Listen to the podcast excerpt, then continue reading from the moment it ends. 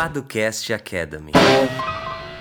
E estamos começando aqui mais um Paducast Academy, que é o Henrique Paduan. E Lucas Seta. Boa. Antes da gente começar o episódio, nós temos que falar quem somos nós, né, Seta? Isso aí, vai com tudo. Bom, nós somos os fundadores da Paduan Seta, que é uma empresa que presta assessoria jurídica para startups, pequenas e médias empresas e investidores. Além Hum. disso, nós lançamos o Jurídico por Assinatura, que é uma plataforma que oferece proteção jurídica para startups. Então, ali, naquele modelo de assinatura, você pagando uma mensalidade que vai caber no seu orçamento, você vai ter acesso a diversos serviços jurídicos essenciais para a proteção e o crescimento do seu negócio, né, certo? É isso, exatamente. Ah, claro, o site do Jurídico por Assinatura é tão intuitivo quanto você imagina, né, Henrique? Jurídicoporassinatura.com. E se você digitar também jurídicoparastartups.com, também cai lá, então não tem muito erro, não. É, além disso, é, o podcast que você está ouvindo é o Podcast Academy, né, que é um dos nossos podcasts. Na verdade, todos eles estão no mesmo feed, né? O feed do Padocast. Mas a gente tem o Padocast Empreendedor, que a gente conversa com empreendedores,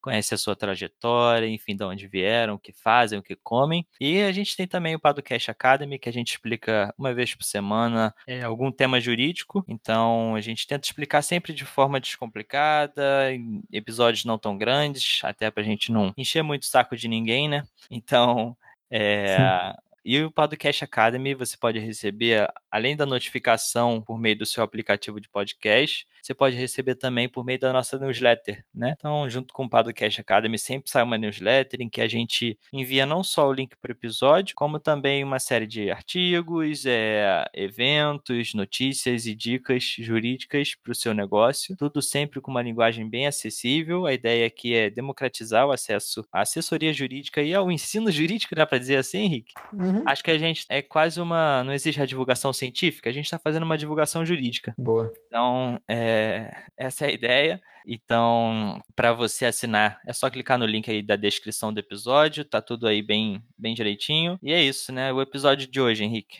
Ah, hoje a gente vai falar sobre due diligence, né? É um assunto, principalmente quem está passando por uma, um momento de rodada de investimento, ou então uma fusão ou aquisição, é um termo que você vai ouvir muito e é muito importante para a vida empreendedora, eu diria. É isso, então. Vamos lá. Vamos lá.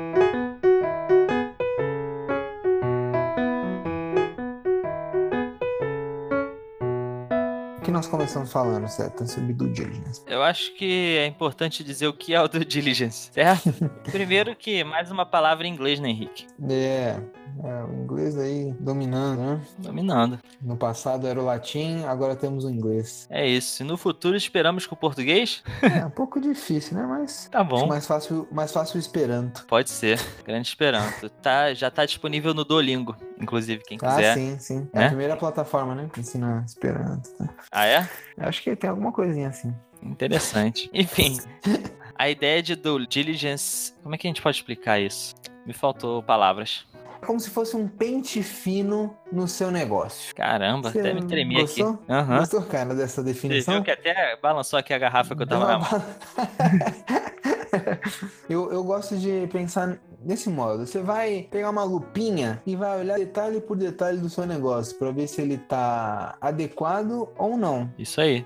Você ou o investidor? Alguém. Entendi. Eu acho que nem, nenhum nem outro. É um Entendi. terceiro que vai realizar esse trabalho, vai elaborar um relatório que aí você vai entregar ou para o empreendedor ou para o seu investidor. A ideia por trás da due diligence, então, é quando o investidor, por exemplo, tem interesse numa startup, ele se interessa normalmente pela parte superficial da startup, né? Eu gostei do modelo de Uhum. negócio, os números que foram apresentados são interessantes. Eu gostei desse empreendedor aqui especificamente, né? Normalmente a equipe é muito importante, então, enfim, o investidor se liga nisso. E depois, quando ele aceita investir, é só isso ele assina? Não, né? Ele tem que ver se tudo aquilo que você você disse é verdade, é, se existe alguma coisa que ficou por debaixo do tapete, né? Então, uhum. é, as startups tendem e isso é normal, elas tendem a falar só do lado bom do seu negócio, e não do lado do ruim, né? Quando você se apresenta para alguém, você tenta ser transparente, os investidores gostam, mas naturalmente você não fica falando dos aspectos negativos da sua startup, né? Você pode, enfim, não que você esconda, mas você dá aquela omitida às vezes, né? E é, uhum. e é do uhum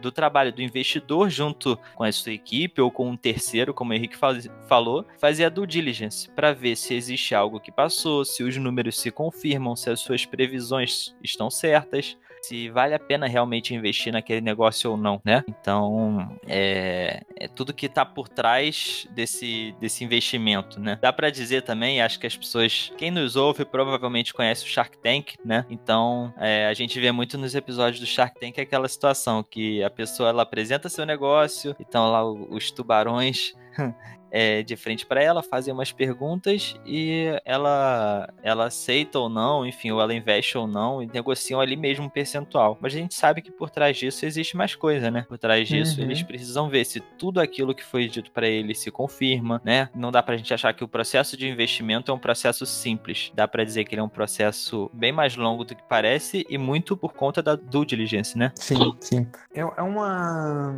uma maneira de você trazer transparência para aquele negócio negócio, né? Você ter um, uma mitigação daquele, daquele problema de informação entre o investidor e o empreendedor. O empreendedor ele tem, deveria ter, né, muito mais informação é, sobre o negócio do que o investidor. Então, com a due diligence você diminui esse, esse degrau que existe é, relacionado à, à posse das informações. Uhum. Acho que vale a gente falar que, é, bom, não sei em que momento vocês vão estar escutando esse episódio, mas uh, existe um artigo no nosso blog. Existe um, não, né? Vários artigos falando sobre due diligence. Acho que o mais recente foi um da Alexia falando sobre due diligence trabalhista. É... E foi bem interessante ela ter trazido o histórico, né? Dessa due diligence. Ela fala lá que, que isso daí ganhou uma força nos anos 40, uh, ah, naquelas operações de oferta de compra ou venda de ações no mercado de capitais. Então, se você desse uma informação falsa ou que não fosse exata, você seria punido de alguma maneira. Então, para que isso é, não ocorresse, passou-se a fazer as due diligence, né? Que em português são as diligências. Né? Exatamente. E, e, a ideia é que, mas o que, que, são essas diligências na prática, né? Acho que dá para dizer que o que que, o que que se verifica? Eu falei aqui de números, de previsões, mas é um pouco até mais do que isso, né, Henrique? A gente uhum. verifica aqui, por exemplo, a Alexia falou da importância da due diligence trabalhista. O que, que seria isso? Poxa, você vai ter que verificar é, se todas as obrigações trabalhistas foram cumpridas, né? Se todo o pagamento de salários de INSS, de fundo de garantia estão em dia. É, você vê se tem é, ações trabalhistas em andamento, né? Reclamações trabalhistas, os livros de registro, os recibos, os pagamentos. Enfim, tem muito a ver com documentação em dia, né? Então, isso uhum. é só uhum. a, as obrigações trabalhistas. Você tem toda a parte administrativa e judicial. Será que existem processos judiciais em andamento contra aquela startup? Se sim, quais são? Eles me atrapalham de alguma forma? Eles podem fazer com que eu deixe de investir nessa startup, né? Se esse processo, enfim, se a startup acabar perdendo esse processo, ela, o quão prejudicial vai ser, né? É, uhum. É, a marca está registrada? Se não tá, por quê? Tá pendente de registro? Então, tudo isso é muito importante, né? Você tem uma análise financeira, uma análise contábil, uma análise legal, né? E dá para dizer que a due diligence, ela pauta também a questão de quanto o investidor vai querer investir e quantos por cento ele vai querer de volta. Ou seja, o valuation é muito afetado pela due diligence também, né? De certo modo. Se maior o meu risco, né? Mai ou eu vou querer uhum. um percentual maior ou vou querer investir menos, né? Então, assim, isso, isso é importante também vai acabando, vai balizando um pouco, né? Uhum. Nós temos notícias de vários negócios que não foram para frente por causa de, de coisas que foram encontradas a partir de due diligence, né? Uhum. É um fato ali que,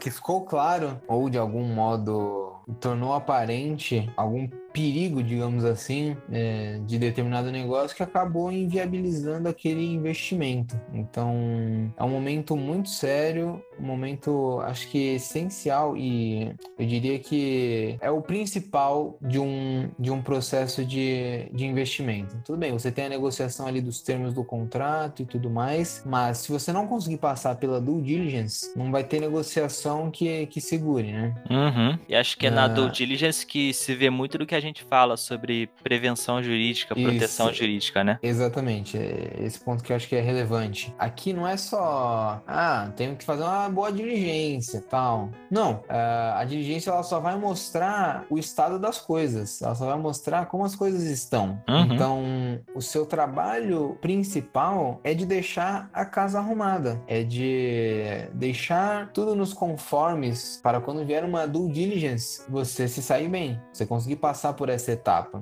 Não vai adiantar você tentar correr atrás do prejuízo durante a due diligence. Não é assim que funciona, né? É muito mais difícil você ter que arrumar as coisas enquanto você está fazendo uma due diligence, porque você vai atrasar o processo de investimento, você vai perder aquele, aquele momento favorável do investidor e por assim vai. E no investidor, ou então numa fusão e numa aquisição, você vai é, ser comprado por uma outra empresa. Se ela encontrar um passivo trabalhista gigantesco, ou ela, como você até disse, ou ela vai precificar isso, ou o negócio vai ser enterrado entendeu? Uh, são coisas assim que, que, que, fazem com que você abra os olhos para a prevenção da proteção jurídica do seu negócio. É isso, é isso. Isso é muito importante porque às vezes a gente fica falando aqui sobre proteção e prevenção jurídica, mas é difícil que o empreendedor sinta na pele, né? E esse é um dos momentos que ele sente na pele, que sente na pele que, que dói mais, eu acho, né? Que é o momento que uhum. ele quer receber o investimento e ele acaba sendo impedido porque ele não teve uma boa proteção, um bom acompanhamento jurídico. E aqui a gente Exatamente. fala que que se você tiver isso o quanto antes, né? Ah, desde o primeiro dia, desde o. Não sei. Só você vai saber dizer de acordo com o seu modelo de negócio e seu planejamento. Mas o quanto antes você tiver um, uma proteção e acompanhamento jurídico, menos dor de cabeça você vai ter em uma eventual due diligence. Né? Então, mais você vai passar uma boa impressão, mais seus documentos vão estar ajeitados. Para a due diligence, além de tudo, não ser um processo infernal para a cabeça de quem está participando e muitas vezes, né, acabar, você acaba perdendo a oportunidade de investimento por conta disso, né? Uhum. Porque não cuidou desde o início. Então, essa questão da prevenção, a gente está vendo hoje com com o coronavírus, né, Henrique? O quanto é importante. Uhum. É, e dá para ver que isso que afeta a vida das pessoas em vários lugares. Exatamente. Uh, e aqui agora pensando na ótica do investidor, uh, não deixem de fazer diligências. Né? Acho que tem muito investidor também que tem aquela síndrome lá, né, certa de, que achar, de achar que tá perdendo algo e que precisa de muita velocidade e tal, senão vai perder o um negócio. Uhum. Uh, é sempre importante a diligência, porque depois não vai adiantar você tentar ajuizar uma ação falando, ah, eu não, não, não me contaram isso aqui, entendeu? É, eu não é, sabia. Daqui, não sabia, tal.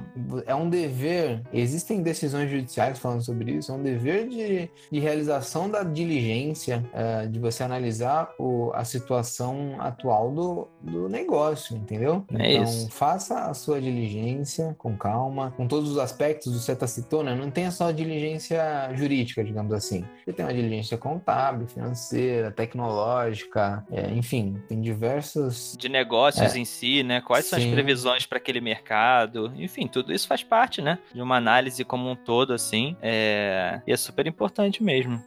Se Exatamente. o investidor não faz, também tem grande chance de ter problema no futuro, porque ele pode ter deixado algo muito importante passar e depois ele não vai poder culpar ninguém. Se a startup Sim. abriu os documentos dela, se a startup foi transparente, deu todos os subsídios que precisava para ele chegar às conclusões. Se ele não chegou, aí foi por falta de diligência, né? Como o próprio nome diz.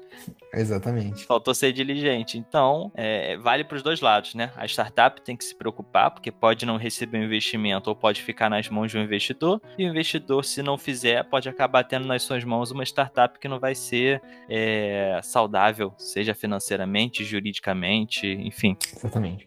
E aqui fazendo um link, nós já tivemos artigos, nós já falamos sobre isso em outros episódios. Pensando num processo tradicional de investimento, você tem assinatura de term sheet na sequência assinatura de termo de confidencialidade e depois a diligência. Então, quando nós falamos lá sobre, ah, precisa assinar ou não um termo de confidencialidade, esse aqui é o momento como você vai abrir todas as informações ou boa parte das informações do seu negócio para um terceiro, é importante que antes disso você já tenha um termo de confidencialidade assinado, entendeu? Aqui sim é um momento de aqui eu preciso de um NDA, né? É, exatamente por isso que você vai estar abrindo diversas informações que são confidenciais, ou né, na boa maioria delas são confidenciais, uhum. uh, e elas têm que ser resguardadas de algum modo é, durante essa esa troca de informações, né? Sim, sim. É, é bem importante dizer isso, porque no próprio episódio sobre NDA, para quem não escutou ainda, tá aqui no feed, eu vou deixar, a gente vai deixar o link também. É, quando a gente fala sobre NDA, levar ou não para reuniões, a gente deixa bem claro que você tem que tomar cuidado, porque nem sempre é o momento do NDA, porque às vezes você pode estar exagerando, né? Porque o investidor ele dá de cara com uma série de startups parecidas com a sua, então não tem como ele se comprometer aquilo, mas se é o momento da due diligence, ele tem que se comprometer, porque as informações vão ser muito mais sensíveis, né? E muito mais delicadas do que normalmente são. Então você não pode abrir as informações financeiras a fundo da sua startup sem você assinar um compromisso ali de confidencialidade, né? Esse é o momento, como o Henrique falou. Exatamente. E aí, acho que para a gente finalizar aqui, uh, é, para sair do imaginário, né? O que, que é essa diligência? Como é que funciona? O que, que eu tenho que fazer? Uh, como é que vai ser? Normalmente, o é chato, investidor. Né? É, assim, claro. É. Nada que seja Burocrática, é legal. É Vamos legal. esperar uma aventura, né? É, exatamente. E é um, um processo lento. Uhum. O investidor ou o terceiro interessado vai chegar lá e aí ele vai pedir uma porrada de documentos para você, né? Uh, por exemplo, ele vai pedir contrato, estatuto social, ele vai pedir diversas certidões, vai pedir uma, se você tiver um acordo de cotistas ou acionistas, vai pedir contratos de investimento anteriores, ele vai pedir os comprovantes de registro de marca, patente ou qualquer outro tipo de propriedade intelectual. Ele vai pedir todos os contratos que você firmou, alguns outros documentos contábeis, né, tipo DRE, balancetes, balanço, enfim, são vários documentos. Então, uh, se você tem a ideia de um dia receber um investimento ou então uh, de ser adquirido por outra empresa, faça uma gestão desses documentos, né? Ou então contrate alguém para fazer uma gestão desses documentos. Porque lá na frente, se você não tiver isso daí bem organizado e claro, vai ser muito difícil você conseguir cumprir é, de maneira adequada as exigências para a diligência, né? Uhum. Então, isso aqui é uma, uma coisa que eu acho que fica no imaginário, né? O que é uma due diligence tal? A pessoa vai chegar com uma, um checklist enorme de documentos e aí você vai ter que enviar tudo isso para ela e ela vai fazer a análise necessária. Sim. Algo simples, mas trabalhoso e custoso. Uhum, é isso. É... Não deixe nada para depois, né? Já diria Pete.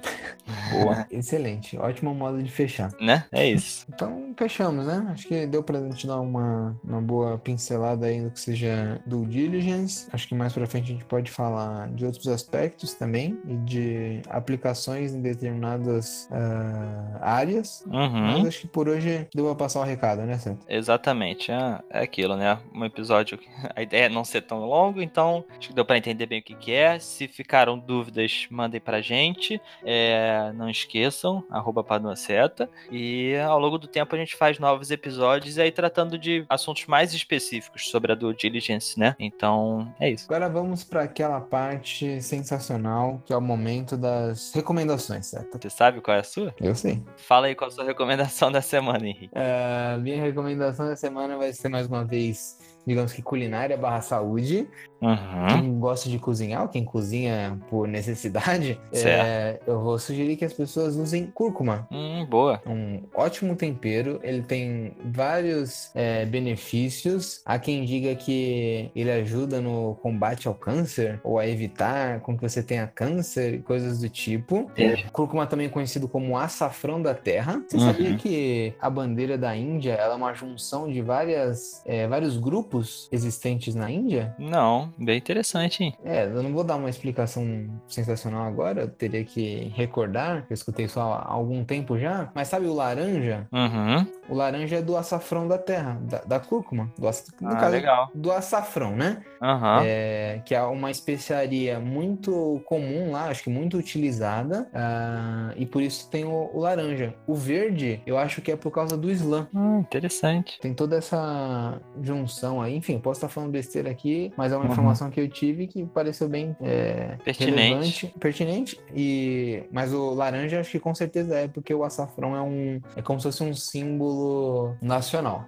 Enfim, voltando à minha indicação, usem cúrcuma, que é um baita de um, de um tempero. Excelente, Henrique. Muito bom. É pra eu falar a minha agora? É, fica à vontade aí com a sua recommendation. Então, minha recomendação é, em tempos de coronavírus, não sei quando você tá ouvindo isso, mas se você tá ouvindo no futuro, lembre-se de que a gente passou por uma pandemia, então eu tava sobre efeitos da pandemia, não que eu peguei o corona, enfim, mas uma coisa que eu sinto falta ao longo dessa quarentena que a gente tá vivendo é o fato de trabalhar fora de casa, Henrique. Então, Henrique é um cara muito adaptado ao home office, mais do que eu, eu sou mais adaptado ao trabalho remoto. Então eu gosto de trabalhar é, muito pelos cafés do Rio de Janeiro, né? Então eu fico fazendo lista de café, qual é bom pra trabalhar, qual não é. Enfim, gosto de passar minhas tardes assim. Tomo um café, geralmente como um cookie ou um bolo de cenoura com chocolate e passo a tarde trabalhando no café. Sei que isso não é muito cultural nosso, né? Como é em outros países. Mas, enfim, tem alguns cafés aqui no Rio que estão mudando um pouco esse cenário. É, e aí, com, com saudade dessa, dessa época que eu podia tomar um café livremente, cumprimentar pessoas na rua, eu tenho assistido muito um canal no YouTube que se chama European Coffee Trip, né? Hum, Vou deixar depois no- na, na descrição.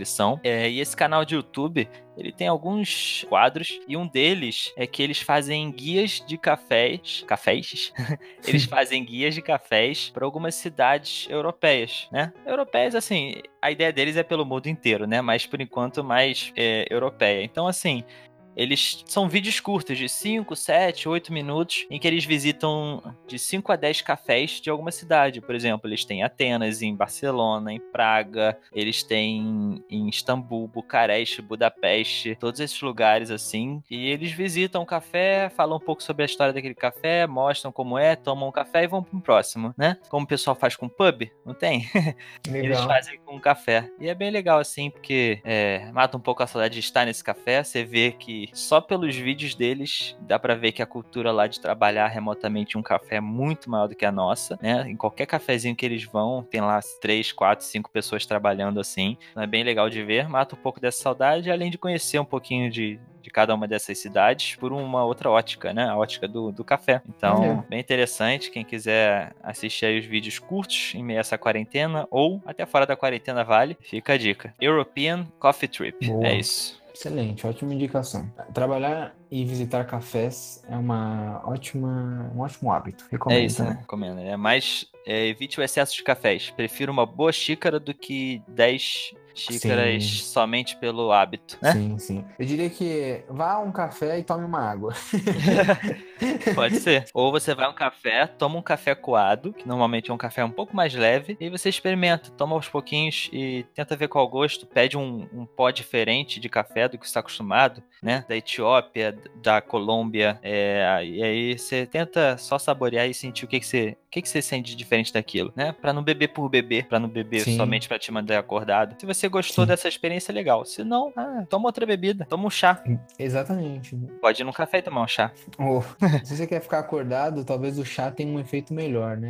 Em razão Isso. ali da, da absorção e da, da ativação da cafeína. Enfim, tem vários benefícios aí que vocês podem procurar depois É isso. sobre. E se você estiver em São Caetano, vou fazer um merchan aqui, certo? Aham. Vou fazer um merchan. Se você estiver por São Caetano, ah, vá no Broto Café. Fica ali na rua Rio Grande do Sul. Tem um bolo de cenoura sensacional. Procurem ele eles aí. É, sigam eles no Instagram, que os caras são excepcionais. E Recomendo se demais. você estiver ouvindo isso durante a quarentena, você pode entrar no Instagram deles que eles estão vendendo, né, a domicílio, né, Henrique? Boa, eles estão entregando. Eles estão entregando isso. Famoso integrando. Então é isso. Evitem café em excesso. Se forem beber café, bebam porque gostam. Enfim, faz o que você quiser da vida, né? Mas essa é a minha recomendação. Não vou obrigar ninguém a nada. Mas eu passei a aproveitar mais o café quando eu tomei menos. Então, Boa. essa frase impactante, né? Vai terminar. Até a próxima. Isso, vai fechar. Não vou nem falar mais nada. Valeu. Foi.